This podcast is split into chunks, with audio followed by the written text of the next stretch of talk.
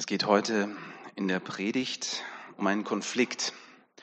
Und äh, wir haben dieses Thema ja schon vor ein paar Wochen angefangen. Da ging es um diesen Grundkonflikt des Menschen, ähm, den wir sehen bei Kain und Abel. Da ging es um das Thema Neid. Ähm, dass Neid im Grunde genommen die Wurzel ist, wo dann sogar der erste Brudermord passiert.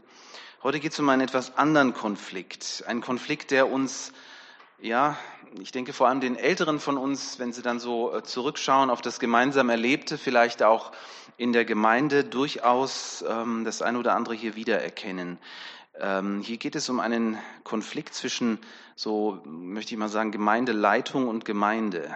Da ist eine Gruppe innerhalb der Gemeinde, die steht äh, auf die, äh, geht auf die Hinterbeine und sie sagt, so geht's nicht weiter. Ich lese uns das und zwar aus 4. Mose 16. Korach, der Sohn Jitzars aus der Sippe Kehat, vom Stamm Levi, zettelte mit Datan und Abiram, den Söhnen Eliabs, und On, dem Sohn Pelets vom Stamm Ruben, einen Aufstand gegen Mose an. Sie wurden unterstützt von 250 Israeliten, die alle angesehene führende Männer der Versammlung waren.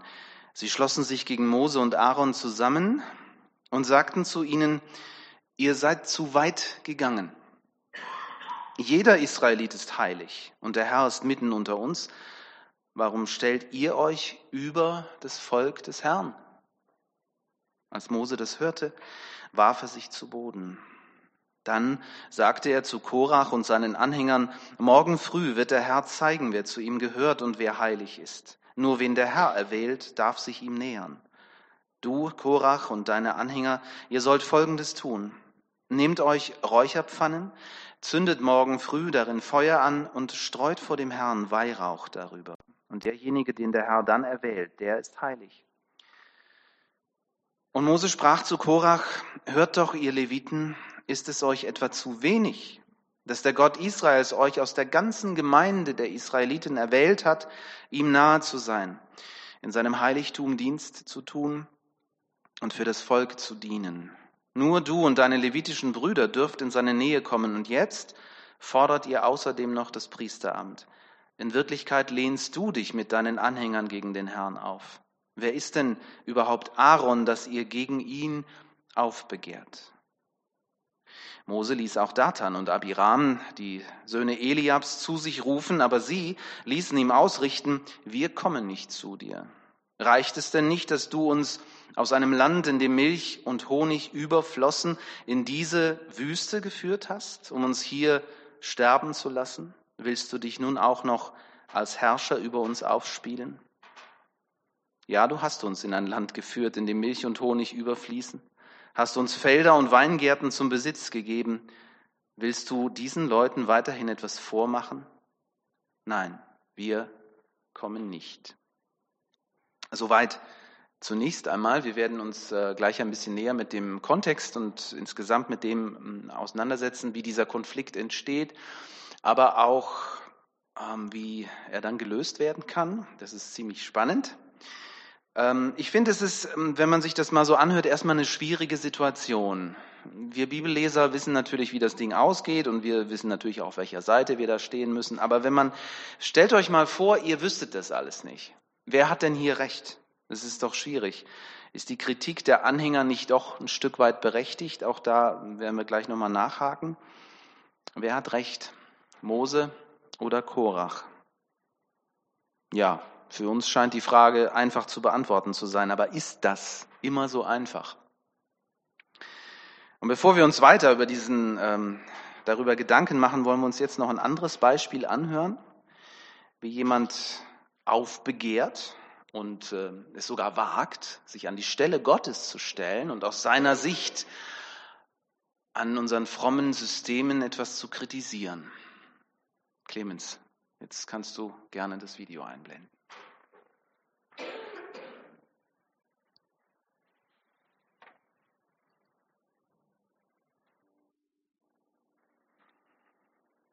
Ja, ich fand das rührt einen ganz tief innen drin an.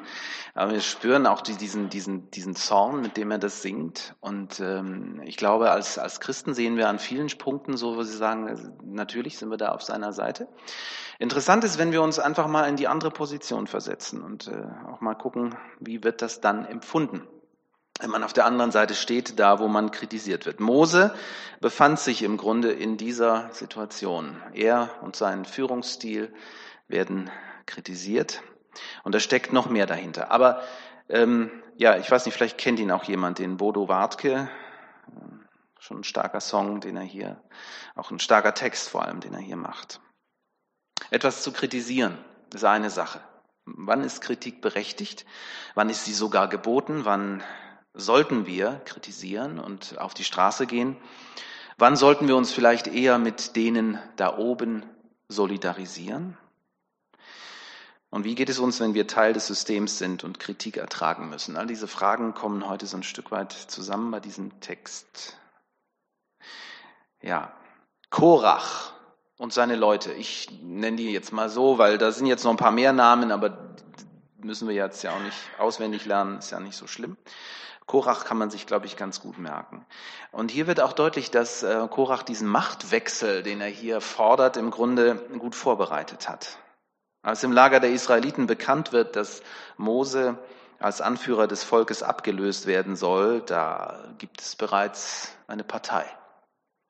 250 Anhänger hat er um sich geschart und es sind alles bekannte und angesehene Köpfe aus dem ähm, israelitischen Lager, wir würden heute sagen aus Politik und Wirtschaft.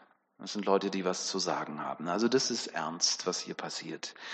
Der Vorwurf, den sie machen, ich nenne diese Partei mal Alternative für Israel, erlaubt es mir. Mose hat, äh, das sagen sie, Mose hat seine Wahlversprechen nicht gehalten. Wir sind ihm gefolgt, weil er gesagt hat, ich bringe euch in ein Land, in dem Milch und Honig fließen. Wir sind ihm gefolgt. Und was haben wir gekriegt? Wüste. Von wegen Milch und Honig. Sengende Hitze und Sand. Überall ist Sand. In den Klamotten, in den Schuhen, furchtbar. Und das schon 40 Jahre lang. Und ein Ende ist nicht in Sicht. Und so kann das nicht weitergehen. Wir brauchen eine Alternative für unser Volk. So. Mose, ich fand die, die, die Reaktion sehr interessant hier beschrieben. Da habe ich auch noch mal länger drüber nachgedacht. Als Mose das hörte, heißt es, warf er sich zu Boden. Wenn man sich früher auf den Boden geworfen hat, dann war das unter anderem ein Zeichen des Entsetzens. Man konnte das noch steigern, indem man dann auch noch seine Klamotten zerriss. Äh, Mose wirft sich zu Boden. Es zeigt, ich bin hier total überrascht. Damit habe ich überhaupt nicht gerechnet. Das haut mich aus den Socken. Und da habe ich gedacht, eigentlich müsste er nicht wirklich überrascht sein. Er und auch Aaron, sein Stellvertreter. Weil diese Vorwürfe, die gären ja nicht seit gestern im Volk. Und die haben ja auch irgendwo ihre Berechtigung, oder? Wie seht ihr das? Ich meine, Mose konnte sein Versprechen anscheinend nicht halten. Sie sind immer noch in der Wüste. Jeder Tag ist ein Kampf ums Überleben, ein Kampf um Wasser und Nahrung. Und da ähm, sind wir so ein Stück bei uns und auch in unserem eigenen Alltag, in unserer eigenen Welt. Konflikte entzünden sich oft genau hier. Unzufriedenheit.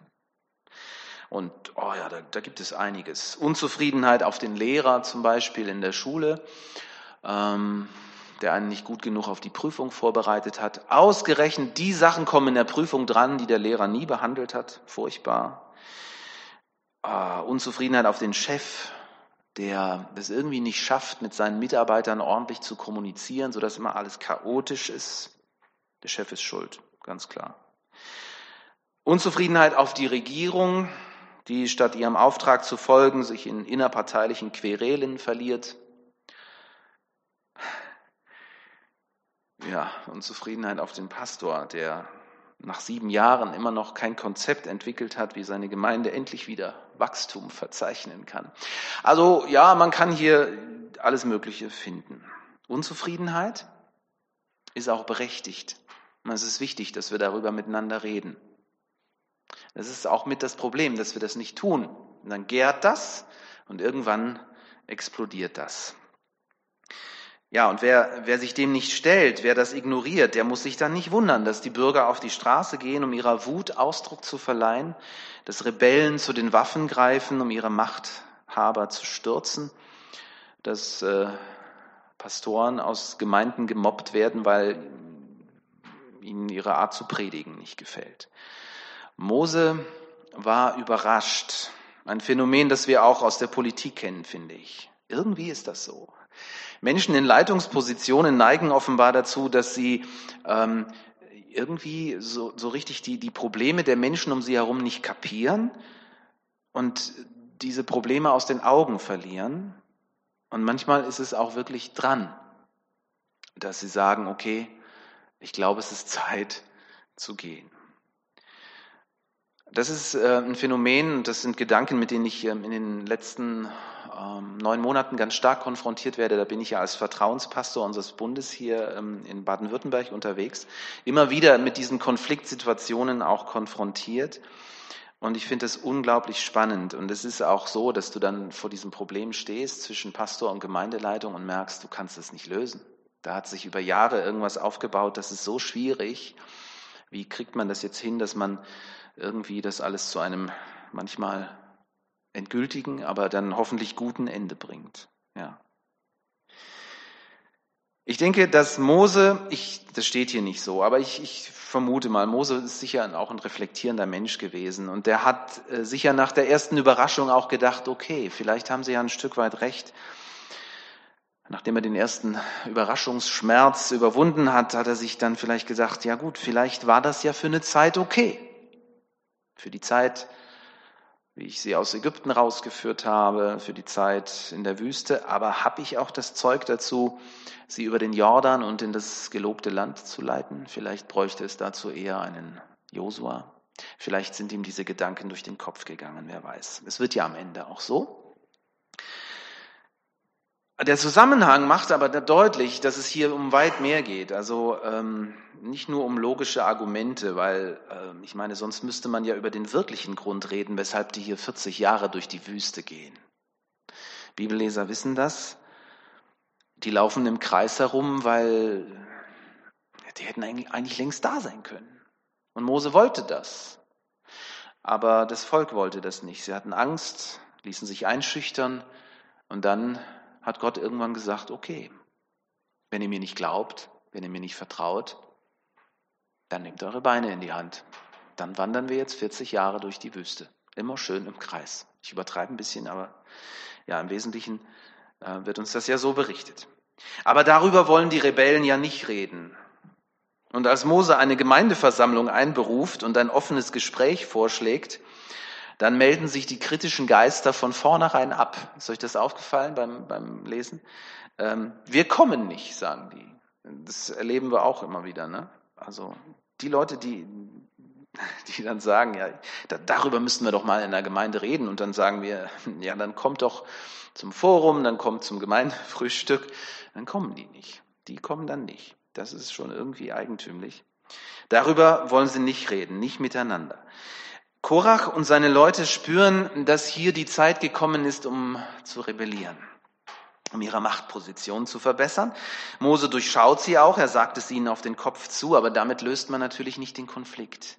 Wie löst er denn den Konflikt? Das Volk Israel ist bereits gespalten. Das ist auch immer das Problem. Wenn irgendwo Konflikte zwischen Leitungspersonen auftauchen, dann ist immer auch die Spaltung sofort da. Wer hat Recht? Mose mit seiner Politik der ruhigen Hand oder Korach mit seiner Alles- oder Nichts-Mentalität? Wer hat Recht und zu wem soll man halten? An dieser Frage entzünden sich Kriege und spalten sich Gemeinden. Und sie ist nicht leicht zu beantworten, diese Frage. Ich fand das äh, auch interessant in, in Matthäus 23, da lesen wir ja, dass Jesus auch auf die Hinterbeine geht und ähm, hm, das fromme System der Pharisäer kritisiert, und zwar ziemlich heftig. Wer das noch nie gelesen hat, müsste mal machen. Also da erlebt man Jesus von der anderen Seite. Wehe euch, ihr Pharisäer und Schriftgelehrten, ihr Heuchler, ihr Schlangengezücht, so nennt er sie. Also das ist schon heftig. Und wir sind natürlich an solchen Stellen dann immer auf der Seite von Jesus, aber wir müssen uns einfach mal vorstellen, wie das sich für die Pharisäer angehört hat. Die wollten ja auch nur das Richtige und die waren sicher entsetzt. über diesen Rebell. Genauso wie Mose über die Leute von Korach. Die Frage bleibt also immer, wer hat am Ende recht? Woher bekommt man die Weisheit zu entscheiden, ob Rebellion richtig ist oder falsch? Warum finden wir Rebellen wie Robin Hood ganz okay und sind auf seiner Seite und solche wie Korach finden wir naja, mindestens dumm wahrscheinlich? Woran erkennt das Volk, wen es unterstützen muss und wen nicht? Und wie vermeiden wir die Falschen zu verurteilen? Das sind wichtige Fragen. Und ich glaube, die Antwort muss lauten, wir können das gar nicht. Wir können das nicht. Nicht wirklich. Weil unsere Motive sind immer gefärbt. Wir sehen es aber nur bei den anderen. Wir, wir merken es bei uns selber nicht. Aber da sind immer persönliche Animositäten. Da ist das Thema Sympathie und Antipathie. Das spielt immer eine Rolle. Und ich sage mal, die Familiengeflechte in unseren Gemeinden, also die, die sind nicht zu unterschätzen. Mose löst den Konflikt indem er ihn gar nicht erst eskalieren lässt. Und hier, finde ich, haben wir einen ganz wichtigen Punkt miteinander, äh, der, der zu bedenken ist. Mose verteidigt sich noch nicht einmal. Er sagt nicht, nee Leute, das war ja ganz anders. Das war ja ganz anders. Ihr wolltet doch nicht. Das liegt doch gar nicht an mir. Davon sagt er kein Wort. Er hätte sicherlich genug Argumente hier. Aber nachdem er den Schreck verdaut hat, sagt er in aller Öffentlichkeit, ich bin bereit, mein Amt abzugeben. Er sagt, Gott soll entscheiden. Und damit nimmt er dem Korach schon mal ganz viel Wind aus dem Segel. Das will ich von Mose lernen. Das können wir, denke ich, alle lernen in Konfliktsituationen. Mose kann loslassen. Und damit wird er für uns zu einem Vorbild, wie man Konflikte lösen kann. Er beweist hier eine große Portion Demut, finde ich. Und es wird deutlich, dass er niemandem etwas beweisen muss. Auch nicht sich selbst. Das ist oft der schwierigste Punkt, dass wir doch immer wieder auch vor uns selber gut dastehen wollen. Mose agiert mit großer Gelassenheit, als er sich am darauffolgenden Tag der Opposition stellt. Er ist sich anscheinend auch ziemlich sicher, dass das alles gut ausgehen wird. Und am Ende bekommt er Recht. Ich denke, die meisten von euch kennen die Geschichte, die geht ja auch ziemlich gruselig aus. Gell? Da öffnet sich dann die Erde und verschlingt die sogenannte Rotte Cora. Dann sind die wups vom Erdboden verschwunden und alles ist wieder gut. Manchmal wünschen wir uns das vielleicht, dass die Quälgeister einfach verschwinden. Ja. Ähm, ein Gottesurteil, wie bei Mose oder wie bei Elia, da, bei den Baalspriestern, da war das auch so. Die kriegen ihre Machtlosigkeit demonstriert, indem Gott Feuer vom Himmel fallen lässt. Aber ich glaube, wir sollten mit solchen Wünschen sehr, sehr vorsichtig sein. Jesus sagt es auch zu seinen Jüngern. Ähm, seine beiden Jünger, Johannes und ähm, was Jakobus, ich glaube ja, die Söhne des Zebedeus, die sind irgendwann so weit, dass, dass sie sagen, jetzt reicht's, lass Feuer vom Himmel regnen, wie damals im Alten Testament. Und Jesus sagt, nein, sowas ist heute nicht mehr dran. Ja. Und ich glaube, wir sollten vorsichtig sein, weil wir können nie sagen, wen das Feuer trifft. Die Baalspriester waren auch bis zuletzt ganz sicher, dass sie auf der richtigen Seite standen. Das tun wir Menschen ja immer, genau wie die Leute von Korach. Und auch die Pharisäer meinten, sie würden ganz nah bei Gott stehen. Lernen können wir von Mose hier auf jeden Fall, lass den Konflikt nicht eskalieren. Lass los. Bete und such den Frieden und die Gelassenheit in der Gegenwart Gottes. Und dann überlass es Gott, weil nur der weiß, was das Richtige ist.